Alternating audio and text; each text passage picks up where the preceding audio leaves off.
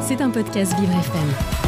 C'est le moment d'accueillir Lucas Le Charpentier pour le journal Parasport et Olympique. Bonjour Lucas. Bonjour Dominique. Pour démarrer, on fait chauffer les méninges puisque vous allez nous parler de jeux d'échecs, une discipline qui en France attire de plus en plus de monde. Tout à fait Dominique, c'est en tout cas le constat qu'a fait la Fédération française d'échecs. Le nombre de licenciés dans les clubs est en forte hausse. Cela s'explique notamment par deux facteurs. Le deuxième confinement fin 2020 et la sortie de la série Netflix Le jeu de la dame à cette même période. Cette saison, on est en train d'atteindre les 80 000 licenciés, alors que depuis une quinzaine d'années, on oscillait entre 50 et 55 000, a déclaré Éloi Relange, le président de la Fédération française d'échecs. On s'attendait à ce qu'il y ait une baisse à la suite du momentum confinement jeu de la dame, mais pour l'instant, il n'y a pas de signe de fébrilité, ajoute de son côté Geoffroy Mestralet, directeur général de la plateforme Immortal Game, qui organisera début mars le premier championnat de France d'échecs en ligne. La facilité d'accès des échecs a aussi grandement participé à ce boom, qui n'est pas d'ailleurs que français. Eh oui, Dominique, il est mondial. Entre 2010 et 2022, la plateforme chess.com a déclaré être passée de 1 à 100 millions d'utilisateurs.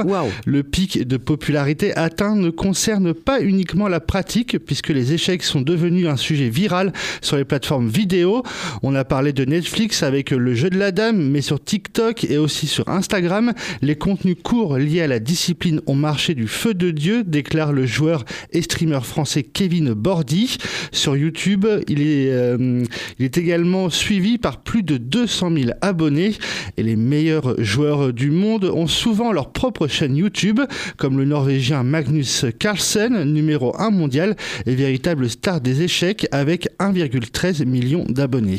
Lucas, dans les échecs, la question de l'inclusion est aussi primordiale pour la Fédération française. En effet, Dominique, je cite de nouveau le président de la, FFE, Éloi Relange, les échecs sont un sport populaire. Désormais, on veut montrer que c'est un sport inclusif qui s'adresse à tous, aux femmes, aux enfants, aux personnes en situation de handicap. En France, aujourd'hui, seuls 20% des licenciés sont des femmes et l'instance veut remédier à cela en recrutant des dirigeantes, des entraîneurs ES et inciter les clubs à créer des groupes de jeunes filles. Bon, bah, je vais peut-être m'y mettre alors, enfin, ou m'y remettre, hein, parce ça doit faire, euh, je sais pas, au moins 40 ans que j'ai pas joué aux échecs.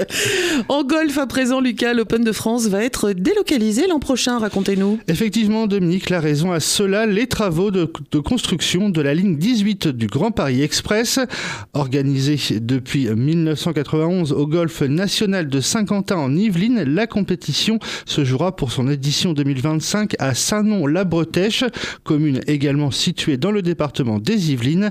Cependant, cette année, pour les Jeux, les meilleurs golfeurs et golfeuses se disputeront bien la victoire au golf national de Saint-Quentin. Donc ce sera l'année prochaine. C'est ça. Pour finir, Lucas, aujourd'hui, on souhaite un joyeux anniversaire à un grand nom de la boxe française. Et eh oui, Dominique, aujourd'hui, l'ex-boxeur Brahim Asloum, champion olympique des poids mi-mouche en 2000 à Sydney et champion du monde en 2007, fête ses 45 ans.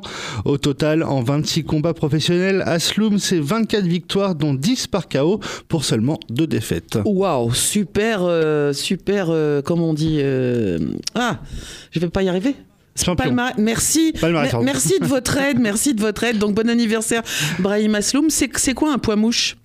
Un poids mi-mouche. Un mi-mouche d'ailleurs, mi-mouche. Je crois que c'est les plus les boxeurs les plus légers. Je crois qu'il y a pas mi-mouche, mouche, coq et puis après ça, ça monte.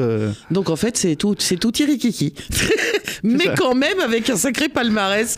Le journal Parasport et Olympique de Lucas Le Charpentier. C'est tous les matins sur Vivre FM. C'était un podcast Vivre FM. Si vous avez apprécié ce programme, n'hésitez pas à vous abonner.